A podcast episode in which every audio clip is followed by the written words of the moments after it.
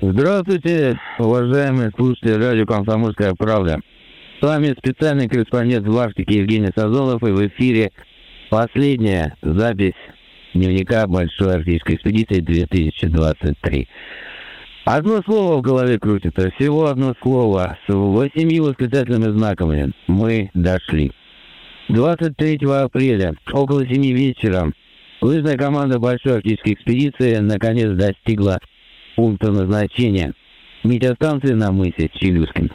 Позади почти 150 километров, из них только 17 были пройдены за сегодня. Еще утром мы находились в районе мыса Папанина, затем пошли по направлению к мысу Щербина, где стоит огромный деревянный маяк. Но прежде чем достигнуть его, пришлось преодолеть километровый подъем в гору. Это было не намного легче преодоления Таросов. Тарос конечен, а подъем в гору в определенный момент кажется бесконечно. И сани, что тянешь за собой, тяжелеют с каждым шагом. Большой старый бревенчатый маяк в восточной стороне бухты Восточной, похоже, помнит еще Папанина. Конструкция оригинальная, это была и радиомачта, в которой в качестве отражателя использовался большой никелированный ванный таз. Ниже по склону на берегу сложен большой гурий из черных обломков камней с краплениями кусочков кварца. В этом же месте в 1901 году русской полярной экспедиции Академии наук под руководством барона Эдуарда Васильевича Толя тоже был вымержен бурей. Здесь моряки и ученые научного судна «Заря» проводили астрономические, магнитные и геоботанические исследования. Бой был разобран экспедицией Амундсена, но восстановлен в 1972 году полярниками со Франции на мысе Челюска. Честь школы Эдуарда Толя «Заря» назван остров в заливе Восточный, который мы пересекли за три часа. И вот удивительные параллели времен. Мы не только были в местах, которые исследовала русская полярная экспедиция, но и смогли почувствовать себя членами этой удивительной экспедиции. Немного истории. В 1900 году, в самом начале путешествия, Толя распорядился заложить несколько продуктовых складов.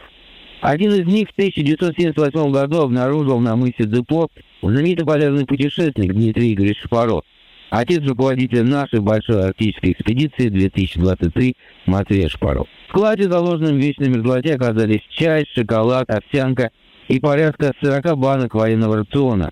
Официально они назывались пищевые консервы для войск, щи с мясом и каши.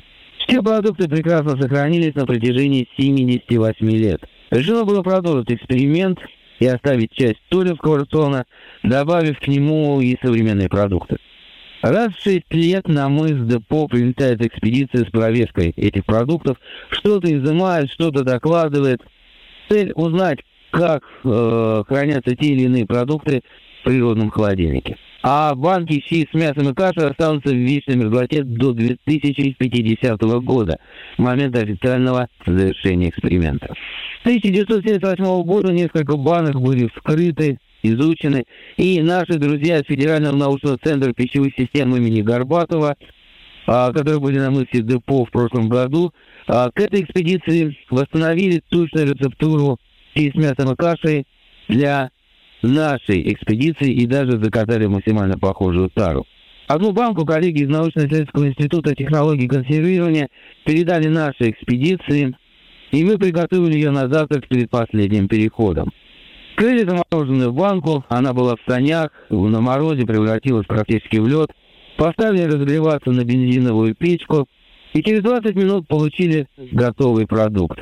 Каждому досталось несколько ложек полярного лакомства, в состав которого входит квашеная капуста, говядина, картошка, гречка, лук, морковь. Мы пробовали рацион русской полярной экспедиции именно в тех местах, где она проходила 123 года назад, что придавало моменту торжественности и мистичности. Щи очень понравились большой арктической экспедиции, и сожалели мы только об одном, что это была всего одна банка. Но, похоже, именно она дала нам силы сделать не только последний бросок, но еще сыграть футбол на полпути у огромного айсберга. Мы прекрасно видели станцию имени Федорова на той стороне залива, но шли так долго, она все не приближалась. Впервые я осознал, как выглядит 10 километров в реальности. Последние 300 метров дались самыми большими усилиями и оказались самыми трудными за все 9 дней экспедиции. Чтобы добраться до станции, нужно было преодолеть довольно длинный подъем, по которому сани и мы просто соскальзывали. Но и эти метры были преодолены успешно, и вот мы встретились со второй группой нашего отряда научной. Крики «Ура!», пирожки, пирожные, горячий чай и еще более горячие объятия. Мы дошли. Позади 150 километров по самым безжизненным и суровым местам планеты, которые мы принесли жизнь. На этом все. С вами был ваш специальный корреспондент в Арктике Евгений Сазонов. И это был последний день, последняя запись о приключениях большой арктической экспедиции. Она завершилась успешно. Всего вам доброго.